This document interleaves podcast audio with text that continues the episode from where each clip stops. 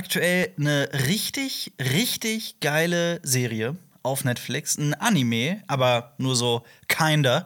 Ähm, und ich möchte heute unbedingt mit dir darüber sprechen, Jonas. Ja, ähm, äh, informiere mich, Alper. Komm, gib's mir. Bist du auch so? Wir drehen ganz früh. Es ist quasi zwei Tage nach der Folgenbesprechung, ähm, die wir hier immer drehen. Hast du auch so ein bisschen das Gefühl, dass du so, wo sind wir gerade? Drehen wir gerade eine Folgenbesprechung? Drehen wir gerade, was drehen wir gerade? Ja. Ich bin ein bisschen durch. Aber das ist überhaupt Ja. nicht schlimm. Für uns sind die Folgenbesprechungen so ein bisschen was wie Ground Zero, würde ich jetzt mal behaupten. So alles richtet sich danach aus. Was hast du denn so in letzter Zeit? Hast du irgendwas richtig? Du hast gestern die letzten ersten drei Folgen von Endor gucken dürfen. Genau. Ne? Dazu werden wir aber nächste Woche erst was sagen. Im nächsten Podcast. Im Lenny. nächsten Podcast. Wir über Endor, die neue Star Wars-Serie. Genau, über die ersten drei Folgen wieder quatschen. Ja. Ähm, aber ansonsten, ähm, mein, Li äh, mein Live, ich kann nicht mehr mehr Deutsch. mein Leben besteht nur noch aus Herr der Ringe und Game of Thrones. Also es gibt Schlimmeres, würde ich mal behaupten. Ja, ja, das ist schon. Aber ich habe auch echt lange keinen Film mehr geschaut. Mhm. Weil ich habe jetzt ja gerade auch, ne, durch, dadurch, dass ich gerade House of the Dragon schaue, habe ich gerade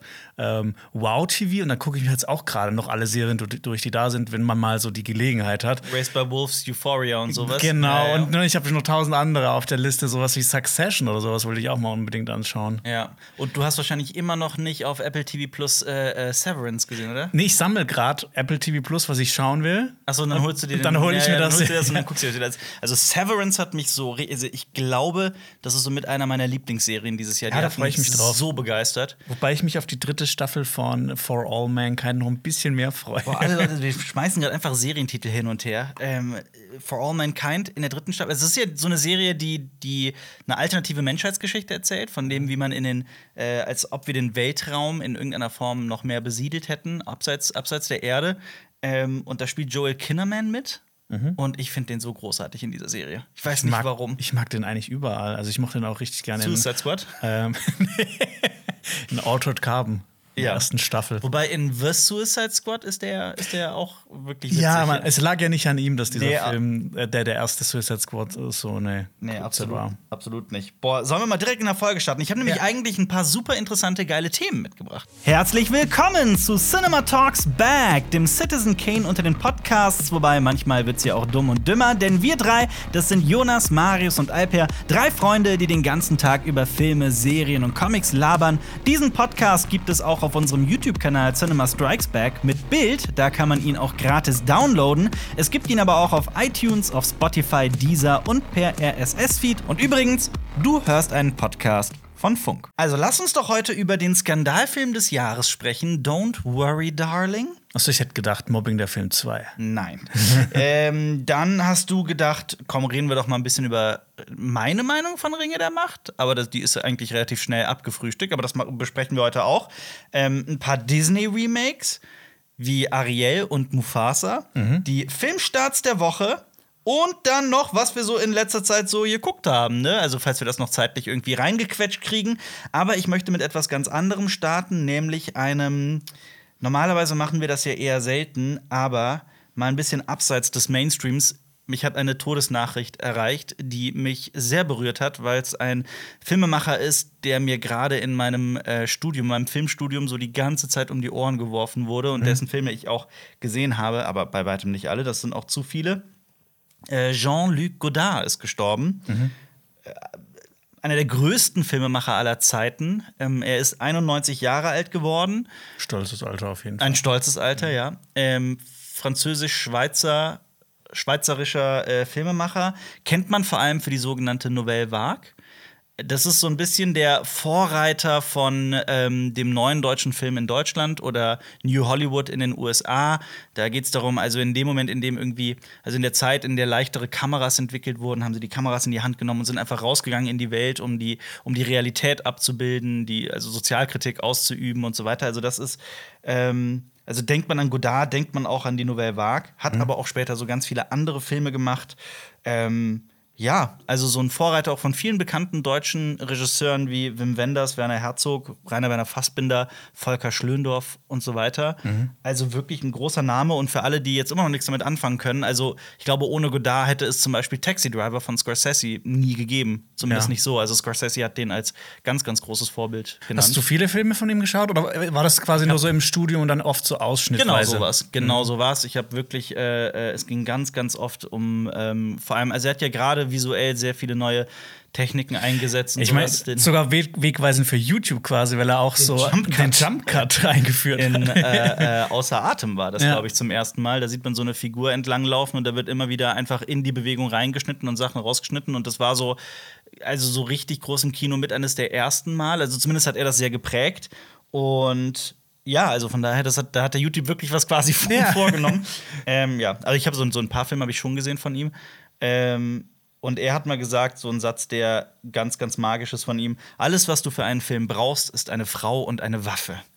Fand ich irgendwie. Klingt so sehr romantisch. Ja, gut, man kann ihn auch natürlich kritisieren für einige Filme, die ähm, höchst sexistisch sind, gerade so ähm, dann nach der Nouvelle Vague, würde ich sagen. Aber ja, gut, ähm, trotzdem großer, großer Filmemacher. Und es hat mich schon sehr berührt, dass er gestorben ist. Das wollte ich nur mal gerade hier. Ja, und in seinem Namen steckt ja auch quasi God. Das Godard. Und ARD. Gott, ARD. Gott und ARD, genau. äh, ja, nee, lass uns doch, lass uns doch quatschen. Ähm, womit willst du anfangen? Mit äh, Sag was. Von all Themen, die ich eben genannt habe. Ähm, von allen Was Themen, interessiert dich am meisten? Boah, ich habe ich hab, ich hab das gerade nicht vor mir, deshalb, ähm, das ist wie mit dem Punkt bei Fernand von Jonas. Ich kann mir das nicht merken, was wir schon hatten. Du hast wir alles hatten. vergessen, was ich gerade eben gesagt habe. Ja, das an ist die. Podcast-Amnesie. Sobald es ausgesprochen ist, ist es aus meinem Kopf raus. Das ist wie so ein Cleansing. Ein Cleansing. Ja. Ein, ein, eine Katharsis, ein Reinigen deines. deines Genau. Okay. Genau. Äh, wie wär's mit ähm, Don't Worry, Darling? Don't worry, darling. Da haben wir letzte Woche schon mit Lenny ein bisschen drüber Ja, ich habe den gestern gesehen. Ich durfte den gestern sehen. Der Ja. startet ja, nächste Woche in den Kinos am 22. September. Mhm. Ähm, großer, großer Film. Viele Stars spielen mit. In der Hauptrolle Florence Pugh. Das, die, die den coolsten. Nachnamen aller Zeiten hat. Und Wen? die bei Lenny auf der Toilette hängt. Oh Gott, darüber will ich gar nicht mehr reden. Äh, Florence Pugh kennt man vor allem als Black Widow, würde ich mal so sagen, aktuell. Als die neue Black Widow. Ähm, warum guckst du so schockiert? Ja, ich finde, das war, es war jetzt nicht ihre Paraderolle. Also. Nee, aber. Und ich sie glaub, wird so- in Dune 2 mitspielen. Das stimmt. ähm, sie spielt an der Seite von, also im Film ist sie verheiratet mit äh, Harry Styles, aber es, mh, Prost. es spielen, spielen auch mit äh, Chris Pine, Nick Kroll, Dieter von Thies, Gemma Chan und äh, Olivia Wilde natürlich, weil Olivia Wilde auch äh, Regie führt. Aber sie spielt auch in einer nicht, gar nicht mal so kleinen Rolle auch mit in dem Film. Sie hatte ja sogar vor, selbst die Hauptrolle zu spielen, aber als sie dann, so steht es zumindest im Internet, als sie dann Florence Pugh in äh, Midsommar gesehen hat, ähm, hat sie gedacht, okay, sie ist perfekt für die Rolle. Ja, ich habe ihn gesehen. Und äh, hat sich der ganze Trubel darum gelohnt? Ist es auch so ein Skandalfilm äh, innerhalb wie er außerhalb war? Also, ich sag's mal so, das Potenzial ist ja riesig. Ich finde den, den Titel ziemlich geil. Don't Worry, Darling. Es äh, passt auch, gerade wenn man den Film gesehen hat, es passt sehr zu dem Setting. Es ist ja so ein, also es geht um. Es spielt in so einer 50er Vorstadtwelt, einer perfekten Welt, in der ähm, ja Paare für so eine, also die Männer arbeiten alle. Das ist wie so ein, so ein Housing, das ist wie so ein, äh, so ein abgegrenztes Wohngebiet. So wie bei Pleasantville. So wie bei Pleasantville, ja, in nirgendwo. Und die Welt scheint perfekt zu sein. Die Männer gehen jeden Tag zur selben Zeit zur Arbeit. Also der gesamte Tag ist durchchoreografiert. Ordnung gilt, steht über allem. Ähm, die Männer arbeiten für eine Firma namens The Victory Project. Und was alle Frauen vereint, außer dass sie alle so ein, so ein klischeisiertes ähm, Hausfrauenleben führen, ähm, äh, sie alle vereint, dass sie nicht wissen, wofür die Männer arbeiten, also was sie da überhaupt machen. Es wird immer nur so kurz, die Männer dürfen nicht darüber sprechen und so weiter. Und das hat natürlich alles so einen Mystery-Touch. Und wer sich mit dem Film vorher, also alles, was über den Film immer gesagt wird, ist, dass der doch so überraschend sein soll. Ähm, ja, krasse Stars, viel Geld steckte drin. Die Idee ist gut. Der Film ist auf je, es hat so einen ganz, ganz radikalen feministischen Ansatz, wie ich finde, so der, worum es in dem Film geht. Ähm, ja, und ich finde den richtig scheiße. nicht, nicht deswegen, um Himmels Willen, nicht deswegen. Es geht mir vielmehr darum, ich, ich werde es jetzt natürlich nicht spoilern. Ich meine, die Menschen haben noch gar keine Möglichkeit hab, gehabt, den Film zu sehen, außer auf irgendwelchen Filmfestivals, gerade wie dem Fantasy Filmfest. Ähm, sondern ähm, dieser Film fühlt sich für mich an, wie so, stell dir mal vor, du würdest die schlechteste Folge Black Mirror ever schreiben. Ja. Und die Idee dahinter, die Idee, die da drin steckt, ist wirklich gut. Ja. Deswegen schreibst du sie so nieder in der ersten Version und denkst dir, ach, da bringe ich noch ganz viele, ganz viele Ideen rein und so weiter. Aber dann wird dir diese erste Version aus der Hand gerissen und dann werden Millionen draufgeworfen und dann wird das verfilmt. Das ist traurig. Es ist, da steckt so eine, da steckt so viel Potenzial drin. Das tut manchmal noch mehr weh, als wenn es wirklich ein schlechter Film Absolut, so, absolut. so durch und durch ist. Ja, weil gerade so in den ersten, sagen wir mal 20, 30 Minuten war ich noch völlig invested und war total hin und also ich war, ich bin auch immer noch hin und weg von Florence Pugh. Sie ist auf jeden Fall ein ganz, ganz großer Name in dem, in dem, also sie ist großartig in dem Film. Ähm, von daher, also Harry Styles hat das ja auch in so einem Interview benannt als Filmfilm, den man mal an so einem Abend im Kino gucken kann. Ne? Also es war so ein bisschen, So, so hat er das beworben. ja tatsächlich so in der Art. Das klingt nicht so positiv. Ich weiß, was er meint. Das Problem ist aber auch, das ist so ein Film, der geht, du guckst den und du hast den, ich habe den heute Morgen schon wieder komplett aus dem Gedächtnis. Ge so ein Zeitvertreib. so ein Zeitvertreib. Weil die, die, die Auflösung und was es, worum es dann alles geht und so weiter, das ist so plump und undurchdacht und ähm, so konstruiert. Und es gibt so viele Punkte, die, also so viele Momente in der Handlung, die mit etwas Vernunft und also mit etwas Plausibilität zunichte gemacht worden wären. Also die Handlung ist wirklich so richtig zurechtgebrochen auf so einen auf so einen Twist, der aber dann im Endeffekt so ein bisschen sehr plump ist. Es ist, also da fehlt mir irgendwie so ein bisschen die Raffinesse. Ja. Es fehlt mir so ein bisschen der Witz und die Figuren sind wirklich, man nennt das underwritten, wenn die keinerlei Persönlichkeit haben und nur so von ein, zwei Charaktereigenschaften bestimmt Okay. werden und sehr gelackt sind und da wenig dahinter steckt, man die auch nicht kennenlernt, dann nennt man die underwritten. Ist das auch Und es- bei der Figur von Florence Pugh so? Bei Oder- ihr würde ich das so ein, sie würde ich allgemein aus diesem gesamten Film so ein bisschen ausklammern, weil Florence Pugh einfach diese Rolle so großartig spielt. Okay. Bei allen anderen würde ich da einen Punkt drunter setzen. Hm. Wie lang ist der? Äh, zwei Stunden? Ich- Also, das, ich glaube. Achso, es- auch so ein bisschen zu lang für eine schlechte Black Mirror-Folge. Ja, ja, auf jeden Fall, um Himmels Willen. Auf jeden Fall, das dreht sich ewig im Kreis und geht nicht voran. Und äh, von daher, also es ist wirklich dann, es ist wie so, für mich ist das ein Science-Fiction-Mystery-Thriller für alle Menschen, die noch nie einen Science-Fiction-Mystery-Thriller gesehen haben.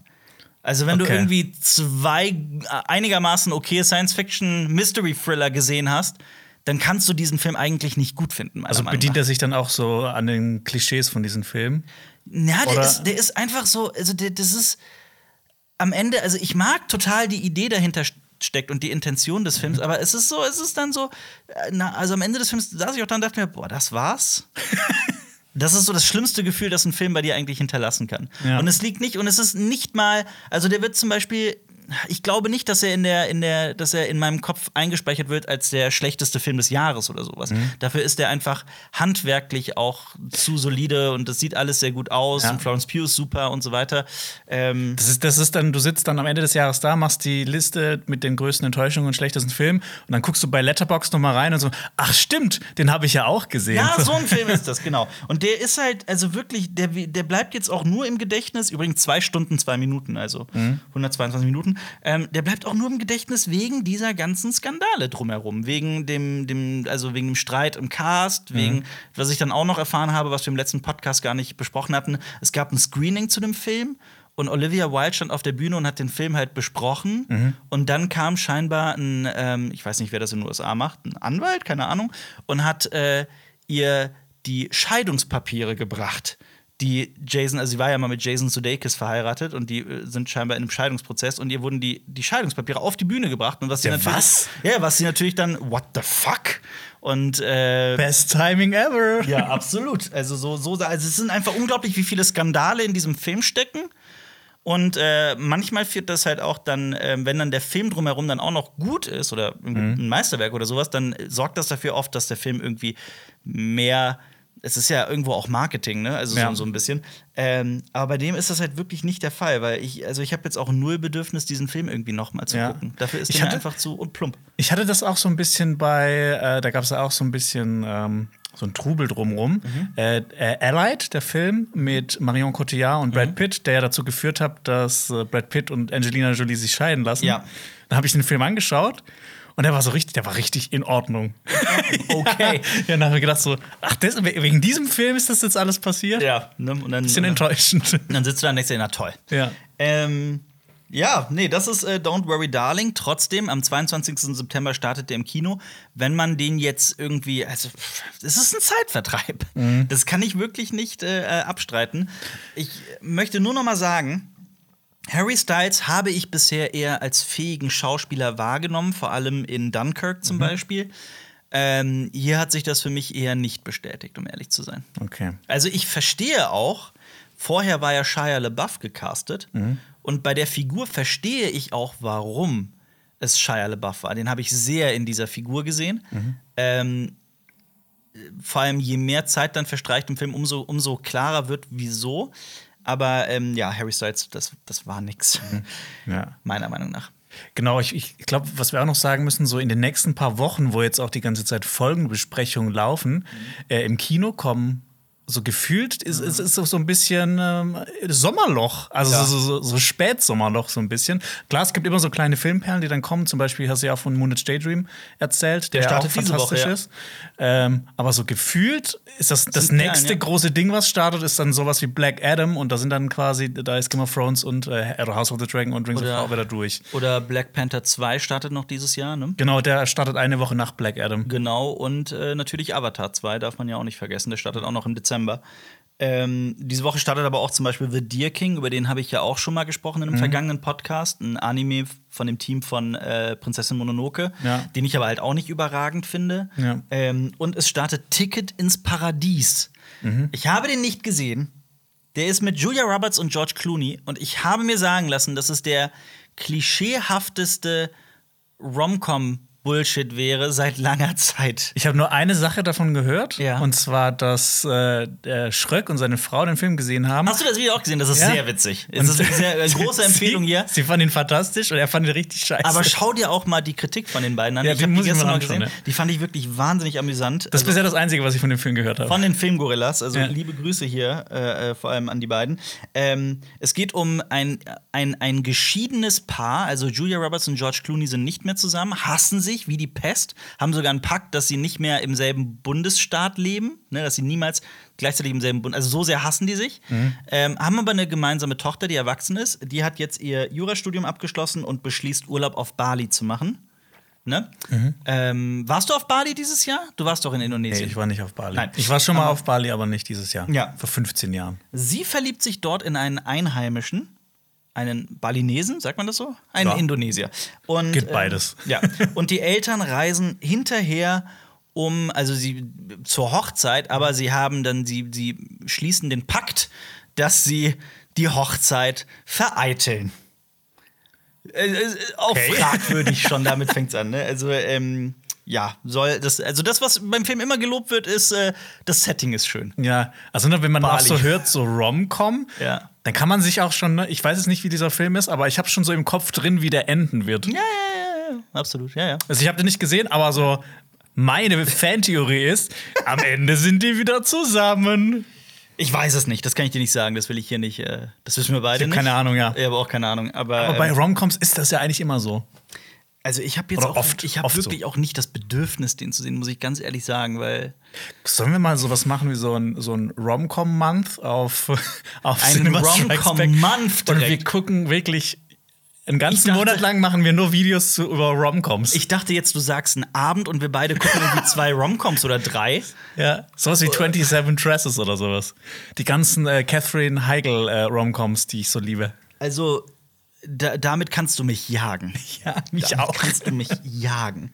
Ich habe äh, ich mag so zwei, drei finde ich dann doch irgendwie schon oder vier, fünf. Ja, so die Judd, so Judd Apatow Judd Romcoms. Apatow Ja. Romcoms auf jeden Fall, sowas wie Knocked Up und so, wobei auch da, den habe ich seit langer Zeit nicht mehr gesehen. Also hier beim, auf Deutsch heißt er beim ersten Mal. Mhm. Ähm, was war denn noch? Jungfrau männlich 40 sucht. Sowas. Ich mag total von Kevin Smith Zack and Miri Make a Porno. Den Trainwreck von Judd Apatow. Ja. Aber ne, der macht halt so ungewöhnliche Romcoms. Ja, das stimmt. Also da, da wird ja auch so ein bisschen, es ist ja so oft auch so ein bisschen Anti-Romcom. Ja. Ähm, deswegen mögen wir die wahrscheinlich. Ja. Wir haben gerade genau die Romcoms alle aufgezählt, die halt nicht so klassisch Wir machen eine Catherine Heigl Week. Das wird unsere Special-Woche dies, dieses Jahr. Oh Gott, oh nein, jetzt hast du es in die Welt getragen und jetzt wollen die Leute und erwarten das. Ja, we- weißt du, nämlich die Leute da draußen, die sind nicht so nett. Nee. Die, die wollen nämlich, dass wir leiden deswegen. Die wollen, dass wir wirklich hier uns fünfmal in der Woche hinsetzen und diese Filme besprechen und einfach so, so ein bisschen von unserer Seele verlieren. Ja. Jeden Tag wird dann ein Stückchen abgetragen von meiner Seele, bis Ja. nichts mehr übrig ist, außer ein kleiner schwarzer Klumpen. Und dann gucken wir die Woche drauf, gucken wir Mad Max Fury Road, dann gucken wir danach noch Dune und dann gucken wir Indiana Jones. Wir gucken heilen. Sandfilme oder sowas. Zu heilen, ja. Genau. Ähm, apropos, die Leute da draußen sind nicht nett. Kriegst du gerade den ganzen Trubel um Ariel mit? Ich, äh, ich habe es ein bisschen mitbekommen. Hast du den Teaser gesehen? Äh, den habe ich noch nicht gesehen, ich habe aber schon drüber gelesen, so auch so, so Reactions und sowas äh, dazu gesehen. Also der Teaser ist auch unspektakulär. Ne? Also wir fahren einfach irgendwie, die Kamera fährt ins Meer hinab und dann, boah, meine Güte. Und dann sitzt da Ariel und singt. Äh, alles halt in Live-Action. Der Geisteralp habe ich raus. Auf jeden Fall. Es ist, glaube ich, so die, die, mein, mein Winkel, wie ich hier sitze und so. Achso, ja. Ähm, und singt halt. Und man könnte jetzt meinen, ja, aber was ist denn daran bitte kontrovers? Was daran äh, scheinbar für viele Menschen oder für einige Menschen kontrovers ist, ist, dass Ariel schwarz ist in diesem Film, weil sie wird gespielt von Halle Bailey. Und das Internet rastet aus. Also viele schreien, lass doch, also bitte, bitte nicht rassistisch verstehen, aber lass doch Ariel weiß und ohne Rasters, also so wie sie im Zeichentrickfilm von Disney war. Äh, mir persönlich ist das völlig egal. Für viele Menschen bedeutet das ja auch eine unglaubliche Menge, dass sie schwarz ist. Ja. Ähm, ich finde das auch trotzdem scheiße, aber aus, einer ganz andre, aus einem ganz anderen Grund. Mich nerven einfach diese Disney-Remakes. Ä- Aber also ich, ich kann das nicht mehr. Ja. Ich kann das nicht mehr. Und ich, ich finde auch, dass Ariel einer der schlechteren Disney-Filme ist. ich- außer die Songs. Außer die Songs. Also mich, mich, ich bin, ich kann einfach nicht mehr. Ich habe letztens Übrigens, ne, Haley Berry nicht. Äh, die, die heißt Halle Bailey? Haley Bailey, nicht Haley Berry. genau nicht verwechseln, ja. Nicht die Bond-Darstellerin, Ja. die auch bei vielen anderen Filmen schon mitgemacht hat, sondern Haley Halle Bailey. Scheiße. Halle Bailey. Halle Bailey. Wie die Ja. Turnhalle und äh, das Getränk. Ähm, Die Turnhalle. Ja, Halle Bailey. so. Äh, ja, auf jeden Fall, mich, mich nerven diese ganzen Remakes von Disney. Ich kann das nicht mehr. Ich habe noch vor einer Woche, hab, ich habe darüber gesprochen, ich habe Pinocchio gesehen und der war einfach so hundsmiserabel. Mhm. Ich kann einfach nicht mehr. Alper, ich habe eine neue Idee. Wir machen Remakes von den Remakes. Nein, eine Special-Woche nur zu Disney-Remakes. Disney Live-Action-Remakes. Oh. Und es wird, aber dann müssen wir irgendwie schlecht starten und dann immer besser werden. Wir starten mit Pinocchio und Die Schöne und das Biest. Und dann wir starten mit Die Schöne und das. Biest. Ja. Ich, nee, ich würde sagen, wir starten mit Pinocchio. Okay. Also, okay, ne, das ist du weißt, wie sehr ich die Schöne und das Biest hasse. Ja. Also den, die, wir reden vom Remake. Ja. Ähm, ich finde den also furchtbar, aber Pinocchio war wirklich noch mal eine Stufe drunter für mich. Eigentlich muss ich ihn jetzt auch anschauen. Ja, aber der ist so, da steckt ein guter Witz drin in 100 Minuten Handlung oder wie lange auch immer der ist. Mhm. Und der, der hat keinen Unterhaltungswert. Das ist kein Zeitvertreib. Das ist einfach nur Qual. Aber weißt, weißt du, was ich auch generell krass finde, gerade bei Disney Plus? Ja. Also, dass, dass die das wirklich so durchziehen und die Kinofilme, die jetzt irgendwie ähm, äh, laufen, Mhm. zum Beispiel, was war jetzt das letzte große Disney-Ding? Äh, Tor 4, Ja. das gibt es jetzt auch schon auf Disney Plus. Ich Ich, finde das krank. Das also ist auch- das das, ist, das ist so ja. krass Auf irgendwie. jeden Fall. Ja. Ja.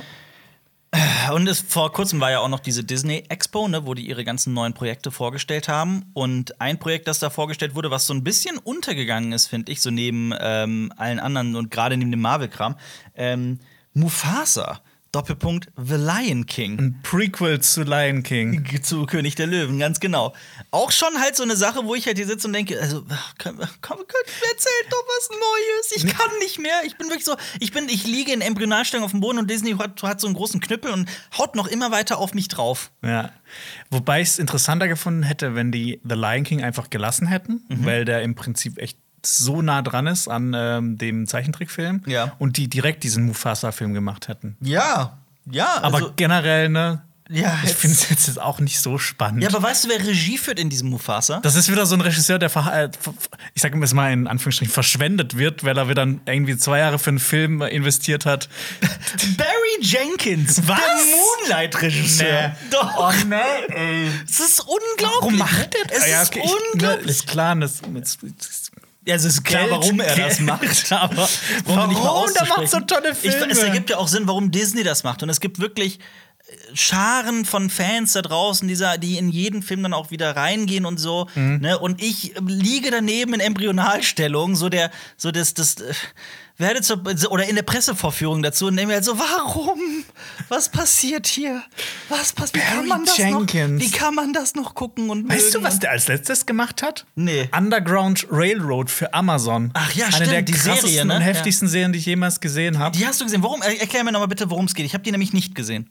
Ähm, die spielt ähm, in Amerika, Mhm. ähm, so im 19. Jahrhundert. Mhm. Ähm, Sklaverei herrscht noch überall und es geht um eine Frau, die von einer ähm, Baumwollfarm flieht. Und Mhm. Ja. quasi, das ist äh, so, so ihre Reise äh, in den Norden, soll das Hier steht, zeigen. hier steht, dass Underground Railroad eine äh, Untergrundgruppierung von Sklavereigegnern wäre. Genau. Also es ist quasi eine Geschichte des Widerstands. Ja, aber es hat auch sehr viele fantastische Elemente. Also, dass das Mix so, ähm, so klingt reale. Komponenten mit so fantastischen Komponenten. Also, ne, das ist jetzt nicht so abgefahren, dass jetzt plötzlich irgendwelche Elfen kommen oder sowas.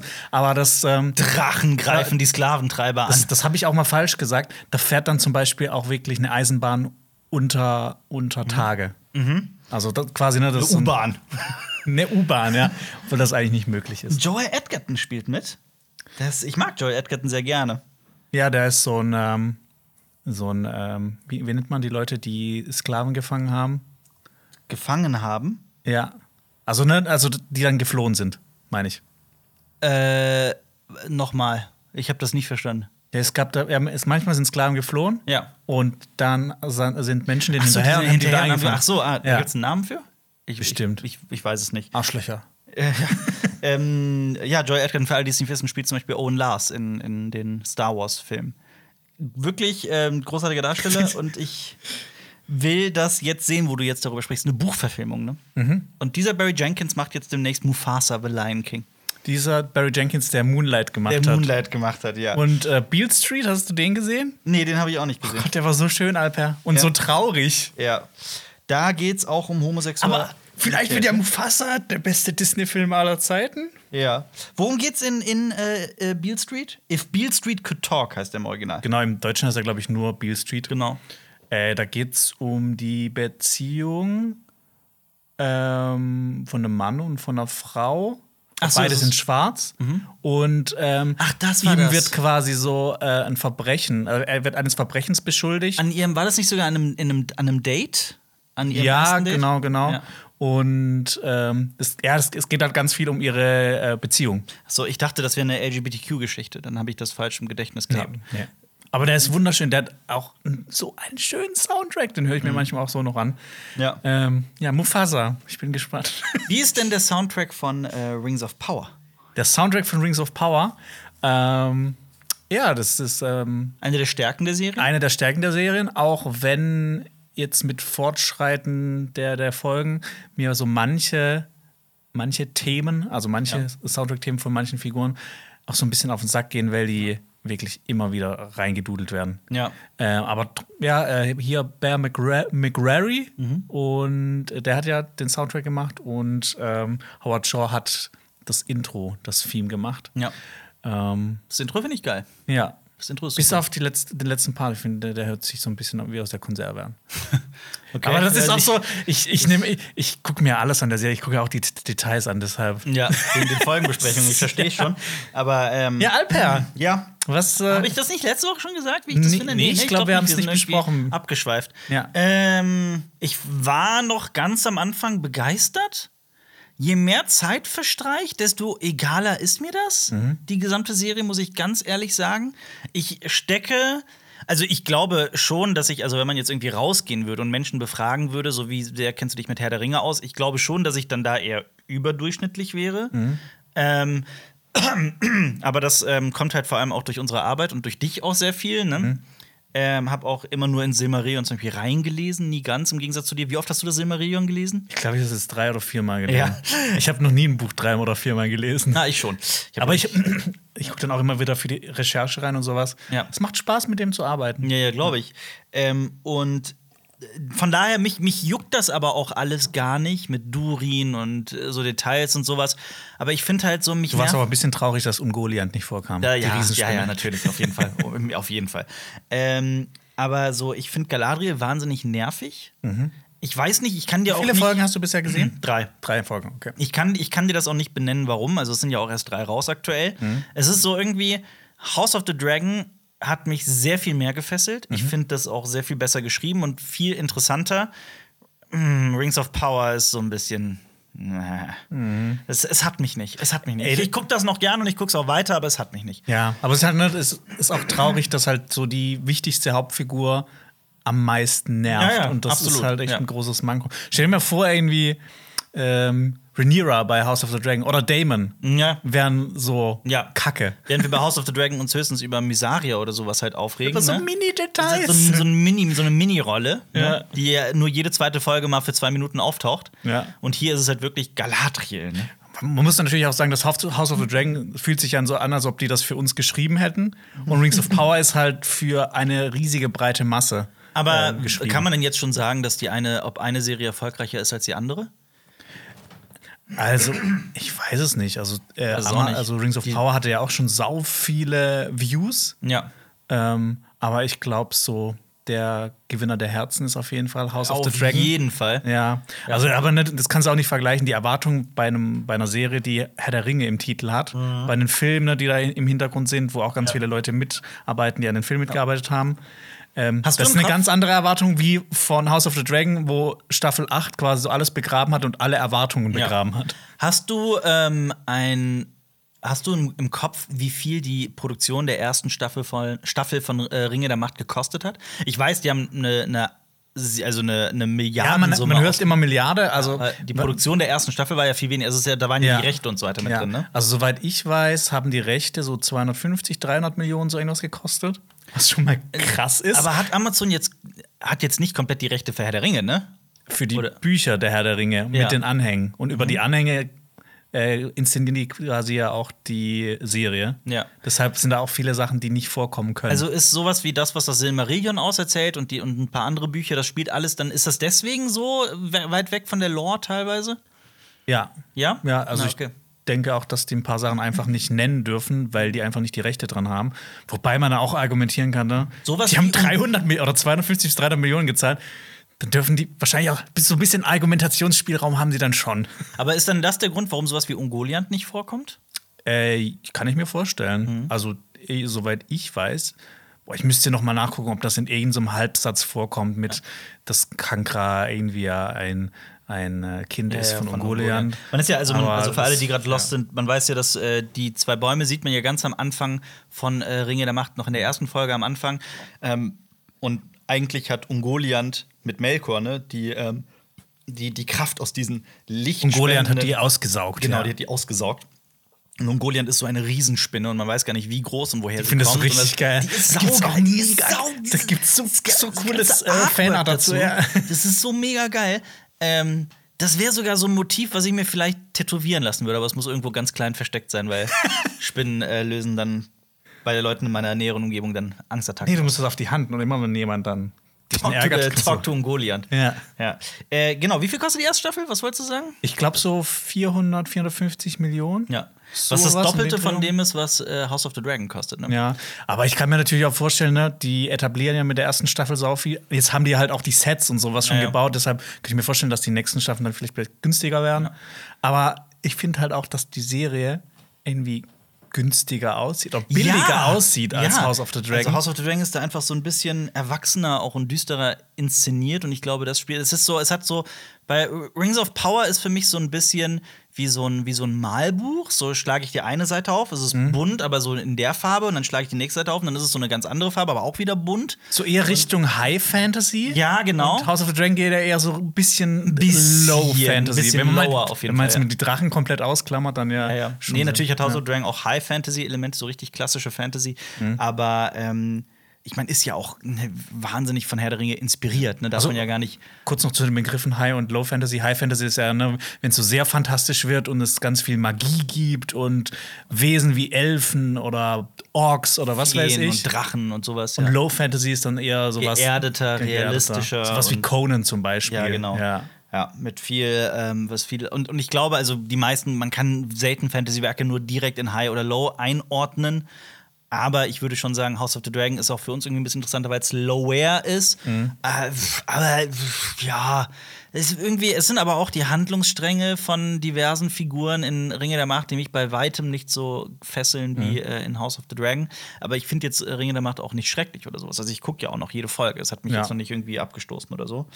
Du willst Ähm, natürlich auch wissen, ne, wer der Meteormann ist und was es mit diesem komischen Schwert auf sich hat. Ja. Hast du schon, hast du in der Folgenbesprechung gesagt, wen du vermutest, dass es, wer es ist? Oder Ja, wir haben äh, ganz viele Theorien. was ist eure, eure, ich habe die natürlich nicht geguckt, die Folgenbesprechung. Was ist da die? Ich, ich sag's dir nachher, weil sonst werden die Leute, die es noch noch schauen oh wollen, ja, ja du hast recht. Okay, oh, ja, da bin ich gespannt, ja.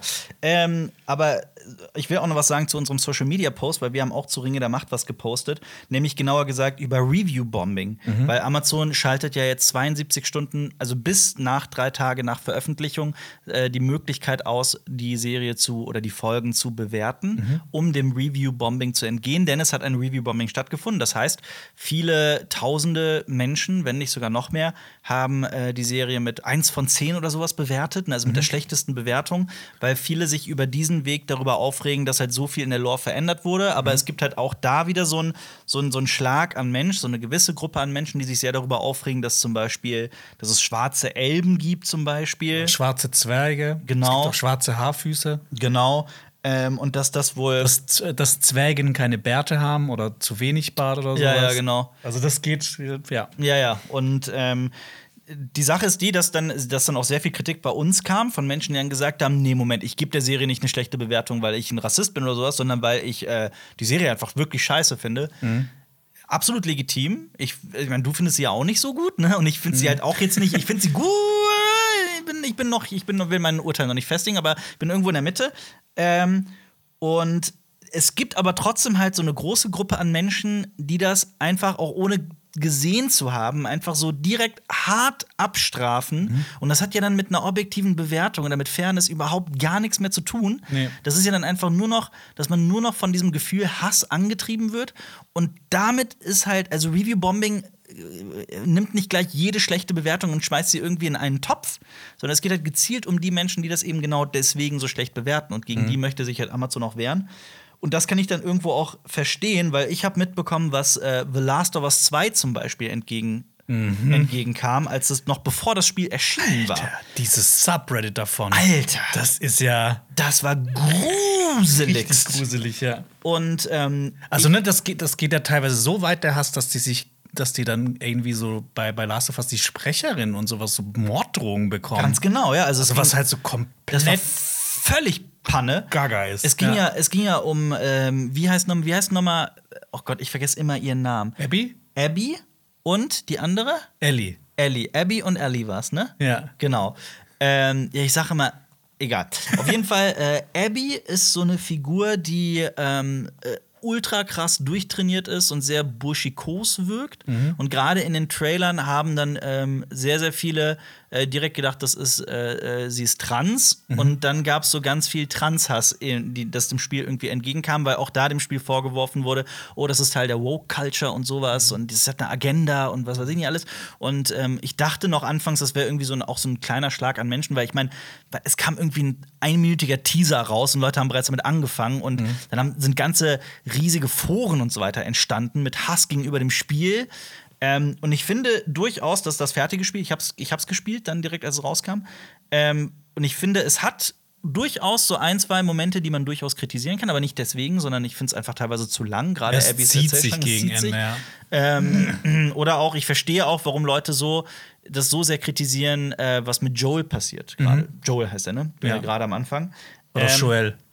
Joel, was mit ihm passiert, das verstehe ich alles. Aber so dieser Hass, der diesem Spiel einfach so entgegenpfiff, noch bevor das überhaupt rauskam und das auch, wie das auf diversen Portalen einfach so in Grund und Boden geratet wurde, das hat das Spiel halt absolut nicht verdient. Und das ist halt auch nicht fair oder objektiv, weil es in so vielen anderen Aspekten auch ein geiles Spiel ist. Ja, also in so vielen anderen Aspekten ist es teilweise auch ein Meisterwerk. Alleine das, das Gameplay. Also ich habe noch nie ein Spiel gespielt, das irgendwie sich so, so echt angefühlt hat auch. Ne? Wenn du durch Türen gehst, wenn du Treppen raufgehst. Das sind bei anderen Spielen, ist das so eine hässliche Animation und du bist immer so zwischen den Stufen. Aber die haben sich ja bei, es gibt da auch so ein mega interessantes Video über, ähm, über Türen in Spielen, was für ein Aufwand das ist, das realistisch zu machen. Und die sind halt immer diese, die extra mal gegangen und haben das halt so äh, realistisch inszeniert. Ja. Und allein deswegen finde Ja, ich man kann jetzt auch, cool. jetzt, jetzt werden viele entgegnen, ja, aber die KI von den Gegnern und so weiter, ja, also ich finde, es hat schon definitiv so Makel, Mhm. aber im Großen und Ganzen ist es halt ein, meiner Meinung nach ein fantastisches Spiel. Mhm. Aber das halt dann so ein Spiel direkt mit 1 von 10 zu bewerten, Ja. das hat halt mit, mit, mit einer objektiven Fernbewertung überhaupt nichts zu tun. Ja, nö, gar nicht. Und dass man sich halt dann dagegen wehrt, das finde ich völlig legitim, vor allem weil das eben über sämtliche Grenzen hinausging. Ich meine, du kannst ja, du kannst Last of Us 2 auch scheiße finden, aber du hast, brauchst halt auch wirkliche Gründe dafür. Nicht einfach, ey, im Teaser sieht die aus wie eine Transfrau, deshalb äh, finde ich das jetzt kacke. Ja, genau. Also das ist ja, das ist einfach nur dumm, sorry. Finde ich, finde ich auch. aber ich meine, wenn du immer das argumentieren kannst, warum du das Spiel find, doof, doof findest, so, ne? wenn das Ende irgendwie sich so zieht oder Wenn auch dir die, die und die Entscheidung nicht gefällt. Ja.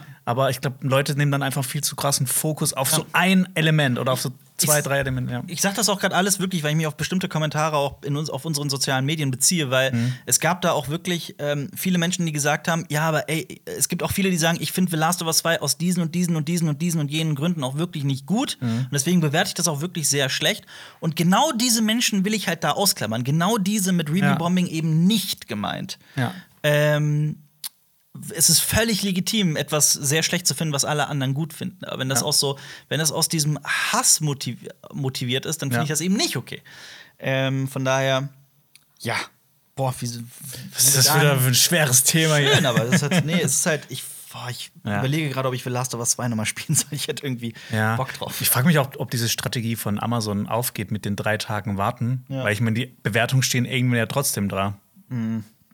Ich weiß es nicht. Vielleicht ist das wirklich äh, so eine, vielleicht entgeht man dadurch vielen Impulsaktionen von vielen Menschen, die dann nach drei Tagen das Ganze schon wieder vergessen haben, weil sie sich auf Ja. das nächste Thema stürzen. Aber es gibt jetzt Ich auch, ich habe jetzt schon reingeschaut in die Bewertungen, es gibt auch so viele Ein-Sterne-Bewertungen. Ja. Ich habe jetzt nicht die alle durchgelesen, aber ich kann mir auch, ne. Da gibt es dann auch immer noch die Gegenbewegung, die gibt dann fünf Sterne, dass das so ausgeglichen wird. Ja, ja. Ja. Ja, ich wollte noch irgendwas dazu sagen. Ich habe es leider komplett vergessen. Auf jeden Fall der gesamte Cast von der Herr der Ringe, also ne, die Originalcrew quasi, als auch von Ringe der Macht, haben auch in den sozialen Medien und so weiter sich gegen äh, äh, Rassismus gewehrt und so weiter. Und äh, von daher gibt es da auch diese Gegenbewegung auf jeden Fall. Ja. Ähm, ich gucke gerade ein Anime auf Netflix, der mich bisher also wirklich umhaut und sehr begeistert. Golden Boy. nämlich, Ja, sowieso. äh, nee, nämlich ähm, Cyberpunk Edge Runners. Cyberpunk Edge Runners. Kennst du diese Serie? Ich habe gehört, dass sie startet. Ich weiß, dass sie existiert, aber ich habe Ja. noch gar nichts dazu gesehen. Ja. Ich weiß, dass das in diesem äh, Cyberpunk-Universum spielt. Ne? Von Cyberpunk 2077? Genau, ja? dieses Spiel, das vor zwei Jahren äh, erschienen ist. Ja. Wo es auch sehr viele schlechte Bewertungen gab, die dann, glaube ich, auch äh, Die sind berechtigt. die sind berechtigt gewesen, dass dieses Spiel einfach unfertig war. Ja. Äh, ich habe es bisher noch nicht gespielt. Ähm, ich schon. weiß deshalb nicht so viel von der Story. Ich weiß nur, dass Keanu Reeves da äh, eine Rolle hat und Ja. irgendwie einen Typen spielt, der Johnny Silverhand äh, heißt. Und dann Ja. geht's. Irgendwas mit Cyberpunk, ne? Eig- Eigentlich was, was ich geil finde, aber ich warte jetzt drauf, dass das Spiel mal irgendwie fertig ist. Also ich hab's, Ja. ähm, ich habe den Fehler begangen damals. Ähm, eigentlich bin ich, versuche ich da immer besonnen zu sein und vernünftig und erste Reviews und sowas abzuwarten. ja, es ist, am Starttag kaufen ist immer so. Ja, ja, ist immer- inzwischen ist es echt so ein Spiel Absolut. mit dem Feuer. Aber da habe ich mich bewusst dafür entschieden, weil ich meine, du kennst mich, du weißt, ich liebe Cyberpunk und da auf irgendwas braucht nur irgendwie Cyberpunk draufzustehen und ich bin schon so ein bisschen gecatcht. Ich mag es einfach irgendwie. Es ist natürlich alles auch irgendwo immer ein großer Quatsch und ähm, aber ich, ich stehe total. Also es hat, Mhm. Blade Runner hat das damals geweckt und das ist immer noch in mir drin. Ich liebe Cyberpunk und deswegen dachte ich mir, es ist CD Projekt Red. Die haben Witcher 3 gemacht. Ja, eines Witcher. der besten Spiele Ja, ich, überhaupt. ich persönlich mag auch Witcher 1 und 2 sehr gerne. Also Witcher 3 war, du hast ja Witcher 3 wirklich viel, viel gespielt. Ich habe das mitbekommen und ähm, ich habe das dann halt auch nachgeholt. Und das war aber schon so zwei Jahre oder so nach dem großen Witcher 3-Hype. Aber mir haben immer noch Leute gesagt, ey, du musst es unbedingt spielen, das ist das beste Spiel der Welt. Und ich war hin und weg von Witcher 3. Es ist wirklich, es ist, ich liebe es. Es ist so ein fantastisches, großartiges Spiel. Und das sage ich als Open World Muffel normalerweise. Ähm, ja, und dann dachte ich mir, okay, wenn ich einfach nur durch so eine Cyberpunk-Welt rumlaufen kann, selbst wenn sonst alles scheiße ist, dann, dann reicht mir das schon. Dann ist, ist mir das dieses Geld halt auch wert. Ja. Ja, und dann habe ich das halt äh, gekauft und angemacht und es fing damit an, dass ich noch nie ein Spiel erlebt habe, das so schlecht auf meinem Computer performt hat. Und ich habe nicht den schlechtesten Computer. Ne? Also Ja. es ist normal, also konnte ich alles, was modern rauskommt, und so weiter spielen. Und da muss ich die Grafikeinstellungen so weit nach unten schrauben, dass ich Das tut dann immer ein bisschen weh, wenn man einen guten Rechner hat. Ne? ich konnte das auch nicht fassen. Also ich bin dann auch rausgegangen und habe so, so, okay, habe ich mir irgendwie ein Virus eingefangen, der gerade meine komplette, äh, meinen Rechner überlastet oder was ist hier los? Also irgendwie das kann das doch nicht sein. Doch, es kann sein. Es hat einfach wahnsinnig schlecht performt. Ähm, und dann ja, das, Spiel- es hat, das Spiel hat wirklich nur Probleme gehabt. Also in dem Stadium, in dem ich es gespielt habe, hatte es nur Probleme. Die KI war unfassbar schlecht und vieles hat da einfach nicht gestimmt. Und ich war einfach Es gibt ja auch ganze Compilations auf YouTube. Ja, ja, Also mit das Bugs ja, und was weiß ich nicht Das alles. ist ja absurd teilweise, was da für Bugs drin sind. Ich habe mir auch sagen lassen, dass das äh, mittlerweile auch immer noch nicht besser ist oder nur so teilweise besser. Ähm, kann ich aber jetzt gerade nicht äh, unterschreiben, ich weiß es nicht. Aber trotzdem, die, dieses Potenzial für, für was Geiles ist halt da, ne? Weil Ja. Night City, so heißt die Stadt, in der das spielt, diese Cyberpunk-Welt, ist halt atemberaubend. Und jetzt gibt es halt eine Serie, die wird produziert auch von CD Projekt Red, dieser Spielefirma aus Polen. Zusammen mit Netflix. ne? Zusammen mit Netflix wird es produziert, aber halt auch, also Netflix der große Auftraggeber. Und animiert wird das aber von einem japanischen Studio namens Trigger. Und Trigger kennt man scheinbar im Anime-Bereich, also ist sehr beliebt. Ich, mir sagt es halt gar nicht. Ich Ja, bin auch halt nicht, auch im Anime-Bereich wirklich nicht zu Hause. Ich, ich kenne Studio Ghibli. ja, ja. Ich habe dann aber mal auf Wikipedia geguckt. Äh, Little Witch Academia machen die scheinbar. Das habe ich schon mal gehört. ja. Und Kill la Kill waren so die ich großen. noch nicht nee, ich, ich, ich, kann, ich kannte damit auch nichts anfangen. Ähm, und Cyberpunk Edge Runners ist richtig geiler Scheiß. Wie viele Folgen? Wie, wie lange dauern Äh, die? Zehn Folgen und so eine Folge dauert so 25, 30 Minuten Mhm. ungefähr. Also du hast schon auch, ähm, es hat auch schon Fleisch, es hat, es hat Substanz.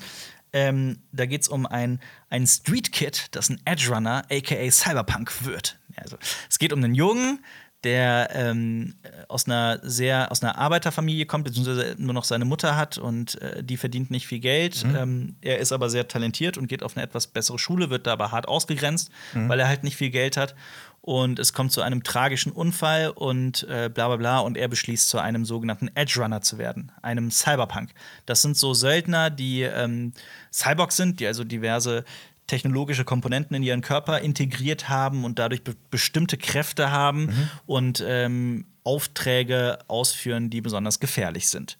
Und er beschließt, genau sowas zu werden und schließt sich so einer Gang an. Also quasi das, was man immer spielt, wenn man so ein Cyberpunk-Spiel spielt. Ja, eigentlich So schon. Ja. Das stimmt wie, heißt die, wie ist diese Reihe? Shadowrun? Ja. Ja, Shadowrun, die Shadowrun-Spiele sind die wirklich sind fantastisch. so gut, ja. Die sind mega gut. Ja. Ähm, die Serie Cyberpunk Edge Runners sieht richtig geil aus. Die ist über, über, über stylisch. So wie auch. Also, es ist so eine Cyberpunk-Serie, die extrem dynamisch ist. Es hat nicht Okay. jetzt diese, diesen. Also, es hat nicht diese, also, Blade Runner hat ja so eine gewisse Anmut und so eine Schönheit und so eine Epik. Und es hat ja auch sehr viel Film Noir drin, Blade Runner. Ähm, das hat Cyberpunk Edge Runners halt so gar nicht. Das ist sehr viel krasser. Es ist vor allem sehr brutal und blutig. Ähm, Also ist auf meine Liste kurz geschrieben. ja, ist gut. also wirklich nichts für Kinder. Ne? Ja. Also für alle Eltern, die gerade überlegen, oh, das Zeichentrick, das kann ich gucken mit meinem, mit meinem achtjährigen Sohn. Nee, nee lieber nicht. Ja. ist schon wirklich sehr blutig. Ähm, Soundtrack? ist fantastisch. Fantastisch. Also auch allgemein die Songauswahl und so weiter. Es lebt und atmet Cyberpunk einfach. Und, Also auch ähm, ganz viel so Synthwave und sowas? Auch. Ja. Ähm, Aber nicht nur. Ähm, und das, was, worin diese Serie halt so unglaublich punktet und was sie schafft, was, woran dann viele andere Serien scheitern, meiner Meinung nach, sind halt die Figuren. Weil du, es beginnt halt mit diesem Protagonisten, mit, mit David, so heißt er. Ähm, der ist wahn, also ich habe den schon nach zehn Minuten von dieser Serie so komplett ins Herz geschlossen. Dachte mir, geil, endlich mal wieder so eine Figur, mit der ich komplett mitfiebern kann, die ich total mag. Ähm, und der trifft dann halt auf so eine andere Figur namens Lucy. Und die wird dann ebenfalls zu einer Figur, die man einfach nur großartig findet. Ich zumindest. Ähm, und irgendwie hat diese Serie halt genau das geschafft, dass, dass ich erst gedacht habe, okay, es sieht zwar geil aus und es ist stylisch, gute Musik, was weiß ich, aber ob dann die Geschichte mich wirklich fesselt, mal abwarten, tut sie. Hast du es schon jetzt, komplett durchgeschaut? Nein, noch nicht. Okay. Das muss ich nur erwähnen. Ich bin jetzt zur Hälfte durch etwa. Ähm, aber ich bin voll drin. Freue mich gerade auf jede Folge. Mhm. Und ähm, mich erinnert es irgendwie, ich weiß auch nicht warum. Es ist eigentlich ganz anders, aber mich erinnert es aus irgendeinem Grund so ein bisschen an Arcane. Also aus deiner Erzählung hätte ich jetzt auch äh, habe ich jetzt auch direkt die Verbindung gezogen, obwohl ich das nicht äh, gesehen habe. Mhm. Aber über die hast du ähnlich gesprochen. Ja, also ich finde Arcane auch wirklich super, aber ja. äh, Cyberpunk Edge Runners finde ich sogar noch besser. Aber das, das ist ja eigentlich cool, dass das jetzt, ne, das ist, das sind ja jetzt Videospielverfilmungen, die richtig gut sind dann, ne? Weil normalerweise, okay, das sind jetzt auch Serien, aber normalerweise sind ja Videospielverfilmungen so ein bisschen also es gibt mehr schlechte als ja, natürlich. gute. Ja, nee, die ist fantastisch. Vor allem ist es halt, äh, also wie oft kommt das mal vor, dass äh, ein Videospiel, das eher als schlecht gilt oder als misslungen, mhm. auch da Riesenpotenzial nicht ausgenutzt, ähm, wo dann eine Serie dazu rauskommt und die ist halt plötzlich fantastisch. Also ich habe das so, das habe ich so noch nicht irgendwie erlebt. Ähm, und ich bin wirklich hin und weg und ich glaube, du würdest die auch lieben. Also ich kann dir nur raten, die ja. Mara. Guck, guck sonst nichts zu tun. Ey, guck mal, die, guck mal die erste Folge. Also meiner Meinung nach wird man nach der ersten Folge schon komplett gecatcht. Okay. Und ich glaube, das liegt einfach daran, dass also das die dieser David kriegt einfach so die ganze Zeit aufs Maul, Finn versucht sich aber immer wieder dagegen zu wehren und so weiter. Das kann man einfach, das hat, ich konnte das sofort mich damit identifizieren und das mhm. nachfühlen. Ich habe das so richtig wirklich gefühlt. Mhm. Ähm, und das, das schafft halt eine Serie nicht oft. Und ich war dann nach der ersten Folge schon komplett gefesselt. Und bin jetzt schon sogar so ein bisschen traurig darüber, dass ich schon zur Hälfte durch bin, dass ich jetzt nur noch, ich werde dann die zweite Hälfte irgendwie an einem Abend durchgucken wahrscheinlich. Und dann war's das. Dann muss ich wieder warten, bis irgendwann eine zweite Staffel kommt. Das ist halt echt. Ne, also das klingt mega cool. Ja. Da freue ich mich drauf. Ähm, du wolltest noch, du hast Midnight Mars gesehen, ne? Ich habe jetzt Midnight Mars äh, komplett durchgeschaut. Ich habe ja die und Alper, äh, die und Alper, ja, mir und Alper, die und Marias ja schon ein bisschen was dazu erzählt. Ähm, da, aber da war ich noch mittendrin. Mhm. Ähm, das ist eine siebenteilige Serie auf Netflix ähm, und da geht es um eine Insel und ähm, es gibt mehrere Figuren, die auf dieser Insel sind. Mhm. Also Lost. das ist eine, eine, eine, ist eine, amerikanische kleine Insel. Ähm, und da passieren dann merkwürdige Dinge. Und ich habe die jetzt fertig geschaut und ich fand die fantastisch. Ich glaube auch, dass du die lieben wirst. Die ist von Mike Flanagan, der ja Spuk in Hill House gemacht hat. Äh, es sind auch einige Darsteller, die da schon dabei waren und bei Spuk in ähm, Bly Manor. Bly Manor dabei waren, sind auch wieder äh, mit am Start. Mhm. Ähm, und es Mars geht auch so in die Richtung Grusel. Ja, Horror. ja, so Grusel, Horror Mystery. und mit ganz vielen religiösen Elementen. Okay. Es gibt zum Beispiel ein, auch einen Sheriff, der mit seinem Sohn dahin gekommen ist, ja. und die beiden sind Muslime. Mhm. Und die treffen halt auf so eine ähm, auf so eine Community, die halt eher so christlich geprägt ist. Okay. Und Werden die dann, also geht es dann auch um Ausgrenzung und sowas? Werden die ausgegrenzt? Werden die ähm, angefeindet? Oder? Ja, das, das hat auch, äh, das, das spielt auch eine Rolle. Mhm. Ähm, und es hat auch ganz viel mit ähm, äh, wie heißt dieses Wort, äh, ähm, nicht Extremismus, aber äh, Fundamentalismus und sowas mhm. zu tun. Ja. Ähm, Gerade im, im, im, christlichen Bereich. Und ich finde es mega interessant. Also, ne, ich, ich will dazu nicht so viel verraten, aber es, es nimmt halt so Elemente auch aus der äh, christlichen Erzählung mhm. und erzählt die so ein bisschen anders. Und ja. spinnt daraus halt so eine Horrorgeschichte. Verrückt, okay. Ähm, ich mein, weil es passieren halt so Wunder dann plötzlich auf dieser Insel. Also so ein, so ein Mädchen, das im Rollstuhl saß, kann plötzlich wieder gehen und sowas. Okay, Wunderheilung, ja. Ja, und das ist. Aber ich meine, die Serie ja. hat ja wirklich keine hohen Wellen geschlagen, ne? Nee. Obwohl es auf einer Insel spielt. Aber ähm, warum sollten Leute den Film gesehen, also die, die Serie gesehen haben? Und also warum, ähm, warum findest du, mhm. ist die Serie so sehenswert? Also einerseits, ich finde diese, also ne, das ist so eine Horrorserie die, mit diesen Elementen ausgestattet. Ich finde es immer so so interessant, wenn es um so religiöse Sachen, so christliche, ja, ja. so okkulte Sachen geht. Ja, ähm, ich finde die Figuren wahnsinnig toll geschrieben. Mhm. Ähm, die sind auch, es gibt halt so viele Figuren, aber ich konnte so mit allen mitfühlen, Ach, was schön. ich immer so schön finde. Und das ist so schön inszeniert. Also Kameraarbeit, es sieht es sieht fantastisch aus. Mhm. Und ähm, auch gerade manchmal, wenn so, so, so christliche Gesänge dann stattfinden und dann so mhm. Montagen dazu. Das ist so richtig, du wirst so richtig reingesogen, kannst dir manchmal auch so vorstellen, ja. warum äh, Leute auch äh, gerne in die Kirche gehen, zum Beispiel. Mhm, so, ein, so Gesang. Das ist. Ähm, ja, also ich kann die auf jeden Fall empfehlen. Sind nur sieben Folgen, wie gesagt. Mhm. Dauern so zwischen 40 Minuten, eine Stunde. Ähm, kann was, man auch mal was, gut in der Woche Was sagt die Serie über unsere Welt? Was ist ihr das ist ihre grundsätzliche Botschaft. Was äh, es gibt gute Menschen und es gibt äh, nicht so gute Menschen. aber ne, also das, das, das Interessante ist halt auch, ne, es gibt dann auch so Antagonisten, aber du kannst halt trotzdem auch so ihre Motive manchmal nachvollziehen. Mhm. Manche sind halt so richtig auch so richtige Arschlöcher, ja. aber du kannst dir, es wird auch immer erzählt, warum die so geworden sind. Das finde ich halt mega interessant. Voll. Ich habe übrigens äh, She-Hulk bin ich gerade aktuell in äh, Ich hab von noch- der Disney Plus Serie. Keine Folge bisher gesehen. Ich habe bisher nur die Twerk-Szene, diese Post-Credit-Szene Megan gesehen. Thee Stallion, ja. Ja. Ähm, ja, gut, die hat aber auch für ganz große, für sehr viel Furore im Internet gesorgt. Ich finde die auch ziemlich cringe.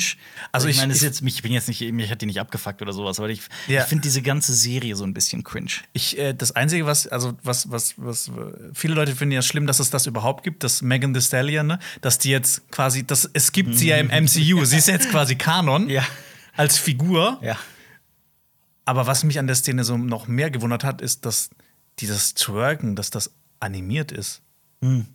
Ja, es ist ja sehr, sehr viel animiert in der Serie und sehr, sehr viel Und halt- CGI. Und ich halt meine, auch das ist wirklich gut. Also das hat mich so irritiert. ich meine, wir haben das jetzt schon Warum? unseren, auf unseren Social Media Kanälen erklärt und es gibt viele Videos aktuell und viele no äh, News und so weiter zu der ähm, Frage, warum das CGI bei Marvel aktuell so miserabel aussieht, weil gerade die großen VFX-Studios nicht mehr mit Marvel zusammenarbeiten wollen, weil es zu viele, also es gab scheinbar sehr, sehr viele Probleme in der Zusammenarbeit. Die und- kommen dann teilweise einfach nicht hinterher, weil, Auch nicht weil hinterher. Ne, du musst ja überlegen, was dieses Jahr allein auf Disney Plus an Serien Ja, rausgehauen voll. wird, plus die ganzen Filme, die noch rauskommen. Ja.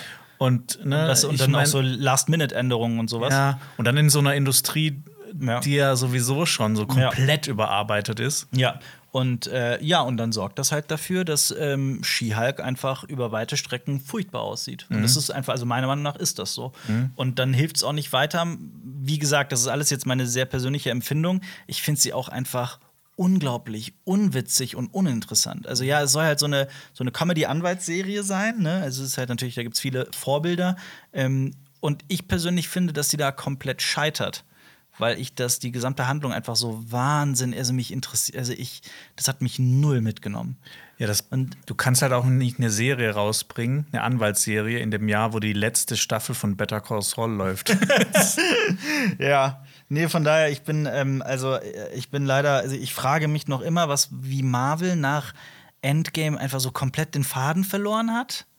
Ja, so das Gefühl- ist ja, echt spektakulär, ja. wie so wie belanglos Phase 4 ist und wie, wie, wenig da irgendwie alles so ineinander läuft. Ich hatte auch die, ich hatte eigentlich, also ich hatte ha- zwei Vermutungen. Ich dachte, entweder wir öffnen jetzt irgendwie komplett dieses, diese Multiversumsgeschichte und es wird irgendwie zu einer großen multiversalen Geschichte führen. Ich glaube ich glaub auch immer noch, dass das so ein bisschen der Plan ist, Mhm. da ja noch alles kommen wird. Das weiß man ja auch schon.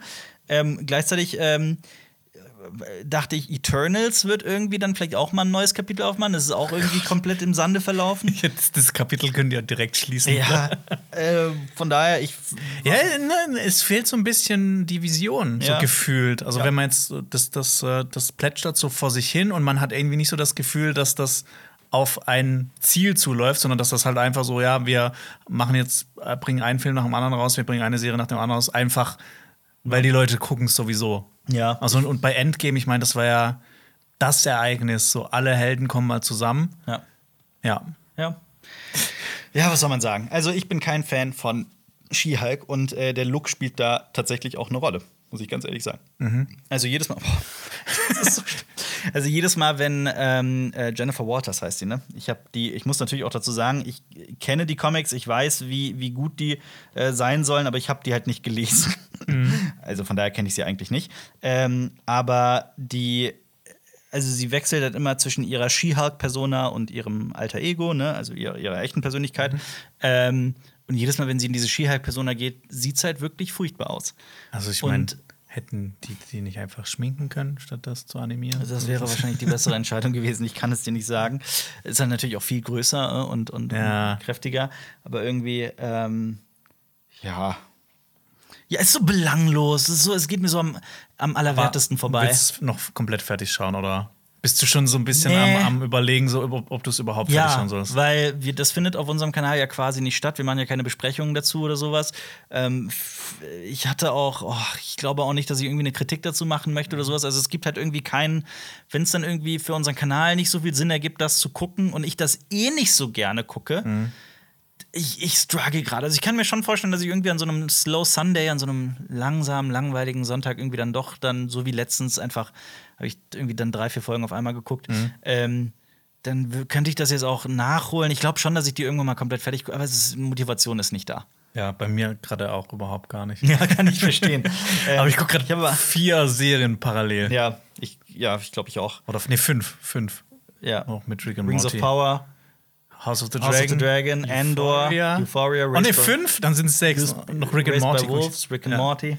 Ja. Ich habe äh, eine Serie gesehen, die du eigentlich auch mal gucken solltest, nämlich äh, Kingdom, die südkoreanische Zombie-Serie. Ich habe die angefangen, aber irgendwie hatte mich in der zweiten Was? Staffel so ein bisschen Ach, verloren. du hast aber die gehabt. erste Staffel gesehen? die erste Staffel habe ich gesehen, fand ich cool, hat Spaß gemacht. Ach, und die zweite hast du? Die zweite endet saugeil. Also nicht das Ende, Ende, aber die zweite geht eigentlich gerade gegen Ende, wird die richtig geil. Ja, ehrlich gesagt, eine andere Serie mit Kingdom drin, da bin ich auch gerade noch so ein bisschen am, Last am Kingdom? Kämpfen, ja. Echt? Ja, also ich bin in der vierten Staffel Ja.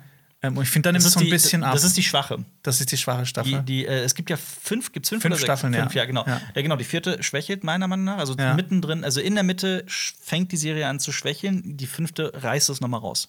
Also ich Okay. würde dir schon empfehlen, dran zu bleiben. Ähm, aber ach, ich liebe Last Kingdom. ja. Aber äh, ja, Kingdom ist wirklich äh, meiner Meinung nach fantastisch. Ich mochte die sehr, Mhm. weil es halt so zwei sehr, also Zombies sind eh riesig in Südkorea, ne? Ja. Und äh, das verbindet halt Zombie-Serie mit dieser historischen Serie, mit dem mittelalterlichen Korea, der Ja. Joseon-Zeit. Ich will jetzt auch gar nicht so tun, als würde ich mich da auskennen, aber ich habe natürlich alles nachgeguckt. Ähm, super interessante äh, Serie und es gibt einen Film dazu, den ich jetzt jahrelang, zwei Jahre oder sowas, immer auf meiner To-Watch-List hatte, aber nie geguckt habe, nämlich Ashen of the North. Ähm, ein Film, der zu der Serie erschienen ist, der auch gute Bewertungen und so bekommen hat, aber irgendwie habe ich das nie, hat mich das nie interessiert. Aber- Doch, interessiert schon, aber irgendwie, es war nicht Jetzt ist es halt auf so einer riesigen Liste drauf. Genau. Und ich habe das jetzt, ich habe das jetzt endlich mal geguckt und boah, also nachdem ich so raus war aus der Handlung, musste ich wirklich doppelt und dreifach überlegen, ach ja, was ist nochmal passiert? So da wieder reinzukommen, war eine Herausforderung. So, man sollte es schon in einem Rutsch schauen, Man- alles. Und ich, ja, absolut. Und ich würde nicht empfehlen, einfach nur diesen Film zu gucken. Das hängt einfach zu sehr mit dieser Serie zusammen, obwohl es die Vorgeschichte erzählt. Oder ein Ach so, die Teil von der Vorgeschichte. Okay, genau. Äh, es spielt. Ähm, äh, also es geht darum, dass ähm, im Süden des Landes bereitet man sich auf eine japanische Invasion vor Mhm. und der Norden, und da spielt die Geschichte, äh, wird die ganze Zeit attackiert von so ähm, Stämmen, den sogenannten Yuchen-Stämmen. Das ist auch alles historisch, das gab es auch scheinbar alles wirklich. Und es geht um ein Mädchen, deren Vater in dieses umkämpfte Gebiet geschickt wird. Und dieses Mädchen spielt auch eine Rolle in der Serie. Das ist so quasi das ihre diese Vorgeschichte. Ashin? Ja, genau. Okay. Deswegen heißt sie auch Ashin of the North. Mhm. Ähm, und ja, das ist halt wie so eine Folge von der Serie einfach in Spielfilmlänge. Ne? Von daher, es sieht großartig aus, toll gefilmt, die Zombies sind geil, die Action ist geil. Aber es ist auch nur einfach Beiwerk zur Serie, gerade was die Handlung angeht. Das ist so, das hat mich so ein bisschen erinnert an äh, El Camino zum Beispiel. Ah, okay. Weißt es das hätte es es jetzt nicht gebraucht. Es hätte es nicht gebraucht, Aber es ist ja. nett, es Ja. ist ein Zeitvertreib und es ist auch, es ist auch gut. du holst ja einfach nur so ein bisschen Nachschlag. Ja, das ist einfach, ja, so, ja, genau. So, du hast, du hast gerade so, ein, so eine große Portion Eis gegessen oder so eine, so eine, so eine riesige Waffel mit so vier eigentlich- Kugeln Eis. Eigentlich, bist eigentlich bist du satt. Genau. Eigentlich kannst du nicht mehr essen. Aber, Aber dann- du dir noch so einen halben Löffel noch oben drauf. aber es ist halt nicht so geil, wie als du Hunger hattest. Ja, genau. Es ist aber halt auch nicht verkehrt. Es ist einfach mehr vom, vom Gleichen. Mhm. Ähm, ja, es erfindet das Rad nicht neu, aber es ist, es ist gut. Mhm. Ja, und das ist für mich Kingdom Ashen of the North. Ähm, Jonas, möchtest du noch über Massive Talent sprechen? Weil der Film interessiert mich eigentlich. Massive Talent. The Unbearable Weight of Massive Talent. Genau, das ist ja ein Film ähm, ähm, von und mit Nicolas Cage. Und Nicolas Cage, Auch von hat der Regie geführt? äh, ich glaube, der hat das mitproduziert, Ja. ähm, wenn ich mich recht erinnere. Ja. Äh, aber ja, check mich- das gerne nochmal. check gern, wer Regie geführt hat. Und äh, genau, äh, Nicolas Cage spielt in diesem Film Nicolas Cage, der von einem Millionär ähm, also bei ihm läuft es nicht mehr so gut, er, er hat viele Schulden, ähm, er kriegt auch nicht diese eine Filmrolle, die er unbedingt haben will. Ne? Also sein Karri also seine Karriere hat gerade so wieder so ein bisschen tief. Mhm. Was gerade ja, also beim echten Nicolas Cage eigentlich gerade gar nicht stimmt, weil er in den letzten Jahren echt ein paar geile Filme gemacht hat. Ähm, Mhm. Aber jetzt genau. auch nicht die ganz großen. Ja, nicht die ganz großen, aber trotzdem. Weil es ja auch gemunkelt wird, dass ein neuer Dings kommen soll. Ein neuer äh, Vermächtnis der Tempelritter. Ja. Nee, aber ich meine, so was in den letzten Jahren äh, von ihm lief, so Mandy fand ich geil, äh, Pig mit ihm war richtig gut. Oh ja. Ähm, und in der Zeit davor hat er ja sau viele so B-Movies und Ja, ja. Direct-to-DVD-Filme gemacht. Äh, genau, aber ähm, genau. Aber Es- was ja auch alles verbunden war mit seiner Lebensgeschichte, mit der Insolvenz und sowas. Ja. Er hat ja wirklich auch un also unglaubliche Summen ausgegeben für, komischen, für komisches Zeug, muss man ja auch einfach mal sagen. Ja, daher- darum geht es auch in dem Film so ein bisschen. Ja. Mhm. Weil das, ich glaube, das sieht man auch im Trailer. Es gibt so eine, äh, so eine, so eine, so eine Wachsfigur von ihm, Ja, genau. die so mega weird aussieht und sagt, boah, das ist so weird. Wie viel kostet das? Ja. Ja, genau. Und es geht um den äh, um Nicolas Cage, der von einem Millionär eingeladen wird, äh, bei seinem Geburtstag dabei zu sein. Und ähm, der bietet ihm halt eine Million Dollar, Mhm. was so auf einen Schlag so viele seiner Probleme einfach lösen würde. Ja. Und ähm, er macht das. Und dieser Millionär wird gespielt von Pedro, Pedro Pascal, Pascal, ja. ein fantastischer äh, Schauspieler. Und ähm, ja, aber irgendwas scheint mit dem nicht so ganz zu stimmen. Also ne, seine Millionen sind anscheinend jetzt auch nicht, ähm, nicht vielleicht nicht so äh, mit mit äh, mit äh, Blut dran. legalen Mitteln ähm, genau. Blut klebt dran, ja. Ja. Ähm, genau, und das ist im Prinzip auch so ein bisschen so ein Buddy-Movie, weil anfangs ist er halt mega abgefuckt von diesem Typen, finde das auch weird, dass er es überhaupt macht. Aber so mit der Zeit finden die zusammen Ja. und die haben so eine geile Chemie zu Ach, zusammen. ja. Es gibt sau viele absurde Momente da drin. Es wird halt äh, so, das ist halt so der Metafilm zu Nicolas Cage. Ähm, äh, ich habe auch das Gefühl, der, der hat so viel, oder die beiden haben so viel Spaß gehabt. Und das merkt man auch. Und das überträgt sich auch über die Leinwand, weil ich hatte auch so viel Spaß mit dem Film. Ich hatte ihn im Flugzeug geschaut. Ja. Und meine Freundin hat gesagt so, boah, dich hat das ganze Flugzeug gackern hören. äh, ich, ich fand den sau witzig. Ich finde ich find jetzt nicht, dass es so der allerbeste Film ist, Mhm. aber so für, so für zwischendurch macht der richtig, richtig viel Spaß. Wo wir wieder beim Thema Zeitvertreib wären, ne? Ja. Aber im, auf irgendwelchen Streamingdiensten oder sowas ist er noch nicht draußen, soweit ich weiß. Ja, ja, ich habe den, wie gesagt, im nachgeguckt. Flugzeug gesehen, Ja. äh, weil äh, wir damals auch die PV verpasst haben. Genau, ich habe die PV verpasst, ich Ja. habe den im Kino verpasst und jetzt will ich den eigentlich auch so schnell wie möglich sehen und muss mir den mal irgendwann holen. Also mir hat er echt richtig viel Spaß gemacht, aber das kommt halt auch vor allem daher, dass die, beide, die beiden echt eine tolle Chemie miteinander haben. Mhm. Ja. Und zusammen auch Drogen nehmen oder sowas. Okay. Das ist so oder ist, sowas. Ja, also dann, dann die Drogen, Szene, ja, die okay, dann ja. passiert, das ist das äh, ist auch witzig. Das erinnert so ein bisschen auch an äh, hier Wolf of Wall Street. Okay. Ja. Mhm. Aber Kids, passt auf euch auf, kennt euer Limit. Ich, ich habe auf jeden Fall noch mitgebracht eine News. Ähm, die, ähm, wir haben ja über die Filmfestspiele von Venedig gesprochen und auch welche Filme da äh, alle präsent sind. Und auch The Whale ähm, sorgt ja gerade für Furore, der neue Film mit Brandon Fraser. Jetzt seht man, wann Ja, kommt auch der? auf jeden Fall. ähm, haben wir letzte Woche gesagt, wann der kommt? Soll ich noch mal nachgucken? Jetzt interessiert es mich auch. Ja, wie alt wird das das Cleansing in meinem Gehirn? Das ja, absolut. Kennen wir uns überhaupt? Ja, wir, wir, wir kennen uns. Demnächst erscheint der Jonas. demnächst. Steht hier wirklich demnächst. Also es hat noch keinen deutschen Start. Ähm, aber die Filmpreise wurden verliehen und ich dachte, ich äh, benenne sie einfach mal. Gerne. Ähm, bester Schauspieler von Venedig wurde nämlich tatsächlich Colin Farrell. Der Colin Farrell Für After Yang? für nee, The Banshees of Inisherin. Das ist eine schwarze Komödie über zwei ungleiche Freunde von, äh, das sagt vielleicht einigen was, äh, vom Regisseur und Autor Martin McDonough. Und den sollte man kennen. Der hat nämlich ein paar sehr fantastische Filme gemacht. Ich liebe Sieben Psychos von ihm. Und noch mehr liebe ich, Jonas, Martin McDonough. Oh, ich weiß es gerade nicht. einen Film, den man eigentlich unbedingt von ihm kennen sollte. Und das ist Free Billboards Outside Ah, Ebbing, Missouri. stimmt, der war das, ja. Genau, fantastischer Film, Ja. oder? Äh, Ich sage das gerade aus dem Gedächtnis. Jetzt hast du mich ein bisschen aus dem. Aber das ist doch Martin McDonough, oder nicht? Ja, natürlich. Ähm, beste Schauspielerin wurde Kate Blanchett. Auch die Kate Blanchett. Als Galadriel Für- Herr der Ringe. Für Tar. Das ist ein Drama über eine Komponistin. Also, ich glaube, Aber das, das läuft alles noch nicht hier, ne? Nee, alles noch nicht. Also es hat auch das meiste hat auch noch gar keinen äh, Ki- Kinostart oder sowas. Aber ihr hört es hier und äh, dann könnt ihr euch drauf freuen und mal ein Auge drauf werfen, wenn es dann hier irgendwann mal startet. Tar wie Englisch Teer. Nee, das hat so ein, äh, so ein, so ein Akzent über dem A. Also ich weiß nicht genau, wofür das, das steht. Ich habe den Film halt, wie gesagt, all diese Filme habe ich nicht gesehen. Ähm, das ist aber trotzdem ein US-amerikanischer Spielfilm. Das fiktionale Musikdrama über eine Dirigentin. Ich kann dir nicht sagen, okay, die Frau heißt Tar mit so einem Ach so. Strich über dem A. Ähm, bester Regisseur, also den Silbernen Löwen, der geht, äh, ging an Luca Guadagnino für Bones and All. Haben wir auch schon oft drüber gesprochen, dieses Kannibalendrama äh, mit äh, Timothée Chalamet und Taylor Russell. Ich würde mich nicht dran gewöhnen, dass du Timothée sagst, obwohl es richtig ist. Ich, ich, Ich kann nur Timothy sagen. Ich weiß, tut mir leid. Also, nee, er selbst sagt ja auch Timothy und sagt, es ist Okay. ihm scheißegal. Aber ich sag, Ja. ich mag das. Ich habe mir das irgendwie angewöhnt. Ähm, bester Film, also der Goldene Löwe, geht an All the Beauty and the Bloodshed. Das ist ein Dokumentarfilm über das Leben und den Tod der Kunstfotografin Nan Goldin. Soll aber sehr interessant sein, vor allem weil es da um ein politisches Thema geht. Aber ich habe den nicht gesehen, ich kann es jetzt noch nicht genau sagen, worum. Und Bloodshed ist im Titel drin. Das Und, ist ja auch und immer Bloodshed gut, ist ja. im Titel drin, genau. Ja, ähm, ja, Ja. Jonas. Ja. Wie, wie geht's dir Also- sonst so? Wie fühlst du dich? Was, Äh, äh, hungrig. Ich habe tatsächlich ein bisschen Hunger oh, gerade. krass, ja. ja. Das, äh, aber ist eigentlich noch so ein bisschen bis zum Mittagessen. Ja, stimmt. Ja. Ja, kacke. Können wir trotzdem mal gucken. Was, ähm, wie geht's weiter für dich? Was, worauf freust du dich an Serien und Filmen? So, du guckst du dir jetzt alles. Ich freue mich jetzt auf jede neue Folge House of the Dragon. Ich freue mich aber auch. immer so ein bisschen auf Rings of Power, weil ich halt einfach wissen will, was diese Geheimnisse sind. Was ist los mit diesem Meteormann? Was ist Ja. mit diesem Schwert? Was hat es auf sich? Würde dir aber auch wirklich, wirklich ans Edge Herz Runners? legen, Cyberpunk Edge Runners zu gucken. Ja, oh Mann, das ist so viel. Ja, das die ist so die viel. ist wirklich gut.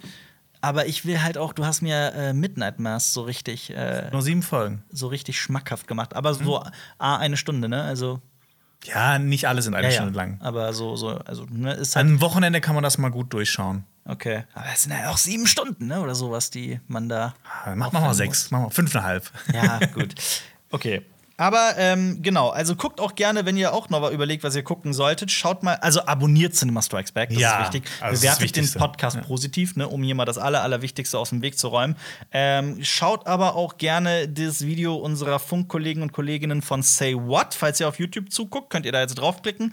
Die sprechen über Buffalos, den Schuhtrend. Oh. Ja, warum und wieso kommt er wieder? Was sind Buffalos? Was ist das Besondere dran?